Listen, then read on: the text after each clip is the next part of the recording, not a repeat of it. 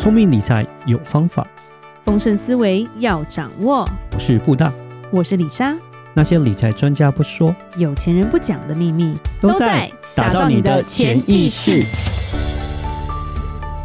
打造你的潜意识，告诉理财专家不说那些事。大家好，我是主持人布大，我是布大人生与职场的好搭档丽莎。布大，是你今天要帮我们讲解哪一个名词了？一个我觉得还蛮有名的一个理论，叫做美林投资时钟。美林是一个女的吗？不是啊，就是那个 Merrill Lynch 吧。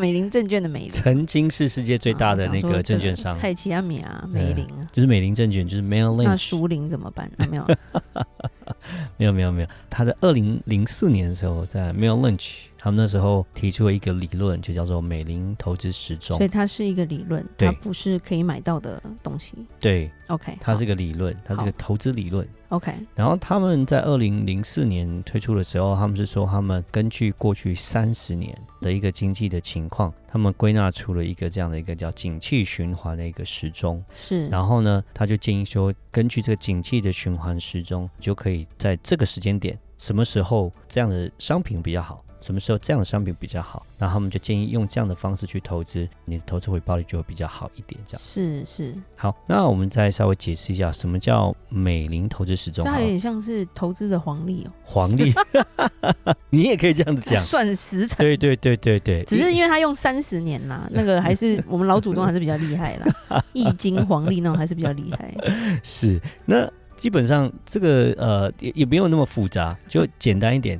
他就把整个景气的循环，它分成四个周期，是 OK。然后呢，这四个周期呢，它其实是用两个因素，一个是 GDP 经济成长率，一个是通货膨胀 CPI，这两个东西来决定你是在什么样的周期，然后你在怎么样的周期，你就要投资什么样的东西，这样子。好，那我们先讲一下，这是有什么样的一个周期。基本上它分成四个周期，第一个叫做 Reflection。就是通货再膨胀周期，第二个周期叫做 recovery 复苏周期，是第三个周期叫做 overheat 过热的周期，第四个周期叫做 stagflation 滞胀哦，滞胀 就是滞是停滞的滞。你怎么骂人啊？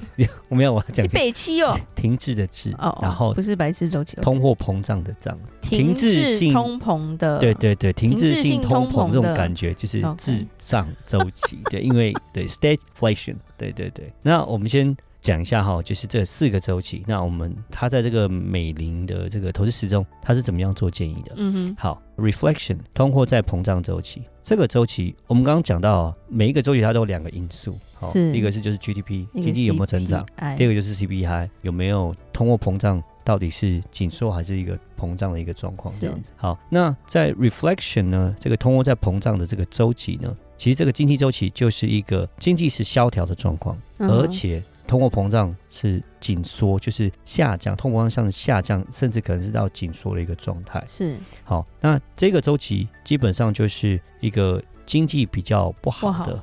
对，嗯、然后其实是已经就是这算算是一个衰退期，对。对，所以呢，政府呢就会因为经济不好嘛，我刚刚讲 GDP 就是所谓的经济成长是下降的，是。那在这个下降的状态之下呢，就变成说可能失业率提高，失业率提高的话，就变成说人民没钱，没钱以后需求也减少，就不花钱，所以你的通货膨胀也会往下走，所以经济也往下走，通货膨胀也往下走。那这时候呢，就政府就需要是，哎，它要降息。要去刺激经济，是希望能够有更多的流动啊，资金啊，到这个回到这个市场上，让这个景气在复苏。嗯、所以这个就算是所谓的 reflection 的一个周期。那这时候要投资什么？这时候呢，其实是债券是最佳的一个选择。对，因为在我们讲利息往下调的时候，嗯、那债券是个反向的，那债券就会往上成长。是对。那当然，这个时候呢，他们就不会推荐说什么大宗商品啊，因为你要知道失业率那么高，经济那么差，所以就是什么石油啊、什么黄金这种什么需求，铜这种都不会很高。是对，股票也不会推荐。那我们讲，因为经济是属于往下行的一个阶段嘛，对对，失业率又高啊，对，经济是很差的，这时候就不会推荐所谓的股票。那这时候他是推荐是债券是最佳的一个选择。嗯，好。然后到了下一个周期，就叫 recovery 复苏周期。那这个复苏周期呢，这情况是什么？是因为我们刚刚提到，因为在之前那个周期的时候，政府可能就是说做进行所谓的利率放宽啊、降息嘛。那降息之后，慢慢慢慢慢慢借钱就比较容易了嘛。可能哎，这些企业们慢慢慢慢的就开始获利了，哦，开始赚钱，所以它的 GDP 就是整个景气开始往上走了。但是呢，可能这些失业率啊、需求各方面可能还没有完完全全上来，所以它的通货膨胀其实还是算是在往下的一个趋势，嗯，哦，还是在往下趋势，所以是一个上又下的一个趋势。GDP 是往上，但通货膨胀往下趋势，这时候就算是一个 recovery 的周期这样子。那这个周期呢，其实就比较适合去买股票，对，嗯，因为这时候利率已经开始往下走，而且企业已经开始获利变好，这时候去布局股票。哦，是一个最好的一个时候。对。对，那之后再进到第三个周期，第三个周期呢，overheat 周期。那这个 overheat 周期呢，在这个过热阶段，经济已经往上走了，是。对不对？然后呢，同时这个通货膨胀也跟着上来了，对，因为失业率已经降低了，对，需求开始大增了，嗯，哇，然后产能可能没有提高那么多，但是需求大量增加，慢慢慢慢通货膨胀开始会变贵了，对。因为失业率低啊，他就开始就钱就花得起嘛，对不对？是，这是算是一个最很好的一个情况，就是对经济又增长，很火热的时代，通货膨胀又往上走，对对。然后这时候呢，哎，其实呢，最好的投资的选项可能就是所谓的大宗商品。嗯，大宗商品就是我们讲的就是原物料，像是石油啦，像是铜啊，哦，这种所谓大宗商品，因为他们的需求是增加的，所以通货膨胀是往上增的。对，是在这时候呢，债券就。可能就普通就不会太好，因为这时候算是景气比较热的时候，搞不好连准会还要进行加息的动作，就像去年一样哦。是，所以债券不是太好。然后呢，股票呢也不是都太差，股票要看状况。但当然就是说，如果假设这个企业获利各方面是很好的话，那当然的话，股票其实也是可以选择。但是这时候因为整个经济状况是好的，那当然以美林证券他们来看的话，他们觉得大宗商品这是一个会是一个最好的一个选择。这样子，第四个周期叫做 stagflation，就是。滞胀 就是停滞性的通货膨胀节，听了都很嗨，也不知道为什么。那这个节气呢，啊，就是因为 GDP 已经成长到一个状况了，那但是已经往下开始走了，哦，有点就是我觉得有点像是可能去年的时候吧，就是整个景气已经过热到已经开始衰退了，已经没有那么好，而且通货膨胀并没有说因为呃这个景气衰退而往下走，还是继续往上，是。对。然后，所以这样的情况的时候呢，就叫做滞胀周期。那这个滞胀周期，OK，什么投什么最好？现金是王道。这时候真的是就蛮符合。像去年，这就是现金是王道，股债双跌，股票也跌，哦，债券也跌，哦，什么都跌。对，就只有就是现金是王道啊。当然，可能去年因为石油又稍微走一波，黄金走一波，因为战争的关系了啊。但是其实那个就是，我觉得那个是因为刚好有一些经济以外的因素，像战争就是经济以外的一个因素所造成的。是但是讲实话，像去年真的就是现金为王。对，对你如果是拿现金的话，是最好的。是，所以我们在讲说这个美林时钟这个四个阶段呢，其实我觉得了解之后，你就会去想想，就是说，哎，其实如果假设。整个经济周期真的是有类似像他们这样的一个理论的话，其实去套用的时候，你就会知道说，哎，可能什么样的周期买什么样的商品会比较好。嗯、对，这个可以增加你的那个整个回报率了。且把概念弄得比较简单一点了。嗯，也就是分四个嘛。是是是，还是比农民历简单很多。对。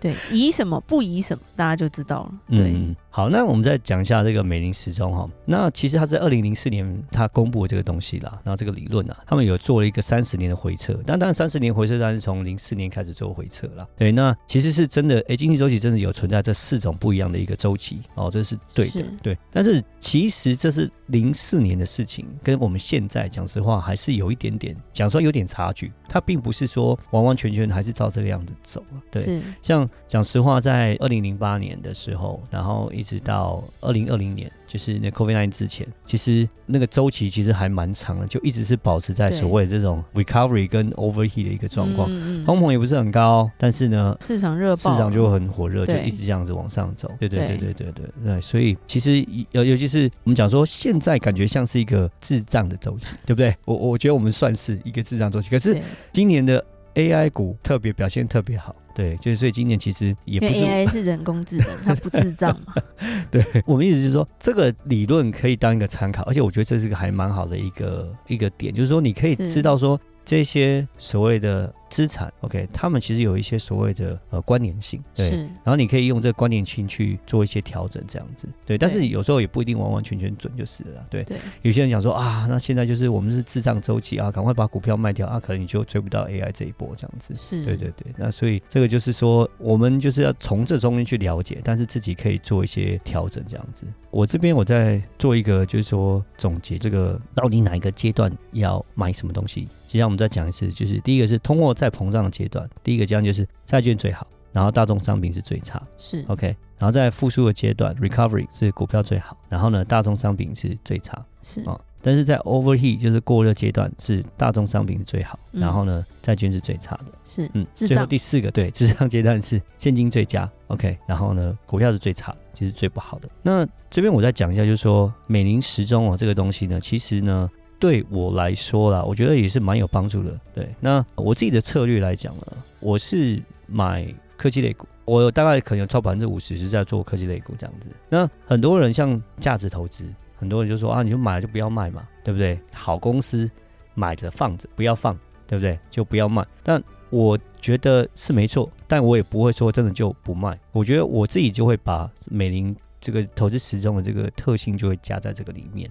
对，有一些产业呢，我觉得它是个好的，然后我就尽量就是说，像我讲特技类股公司就一直在持续的成长，这些大型科技公司，那我就觉得，诶，他们是一个很好的，even 说在景气往下走的情况下，他们可以找到一个方式可以获利，像今年 AI 股，他们还是可以突破这样的一个逆境，我觉得，诶，就是放着。但是有些股票，他们会真的是会有所谓的周期性，那这时候我就会做一个，就是说可能就会做一个买进卖出的一个动作，就像可能你在科技类股好的时候。那你的防御性类股可能就会比较不好，你的公用事业体就可能就比较不好，哦，你的债券可能比较不要比较不好。但这时候你就诶，我就会有一部分资金在这时候去找一些这样的一个投资标的物去做低阶的动作，然后就去把它诶在低基期的时候把它购买起来。诶，当可能科技类股开始回档的时候，然后这些所谓刚刚讲的这些公用事业啦，或是那个医疗啊、防御性类股就会开始起涨。等到整个景气又开始好转了，诶，又开始要。走一个大牛市，科技类股它走强的时候，又再把这些所谓的防御性类股，大家可能又不不想要买这些东西，因为觉得这些涨太慢了，没意思。然后我就这边再把它卖掉。所以我会有一块来讲，就是说，就像我刚刚讲，说会做这种周期性的一个投资，对，并不会说不完全是买着放着这样。所以美林投资时钟就是，我觉得对我的投资来说，就是我可以比较会去观察说，哎，在这个时间点，在这样的情况下。经济是什么样的一个循环点？那我可以更加去找寻说一个更适合的一个投资商品，然后去做一个投资，可以让我的获利更大。但是讲实话。有的时候在于评断投资的，就是景气的循环，它到底是在哪一个周期？其实有时候也是蛮困难的，我也没有办法完全准。但是我觉得我会尽量用我自己的方式，可以去做一个更好的一个对未来的预测，这样子。所以跟大家一个分享。嗯，感谢布大帮我们讲解这个投资的黄历，我觉得还蛮特别的。黄历 是还好啦，它只有四个周期，对，还算好记。那个中国是有二十四节气的，比较辛苦一点。对。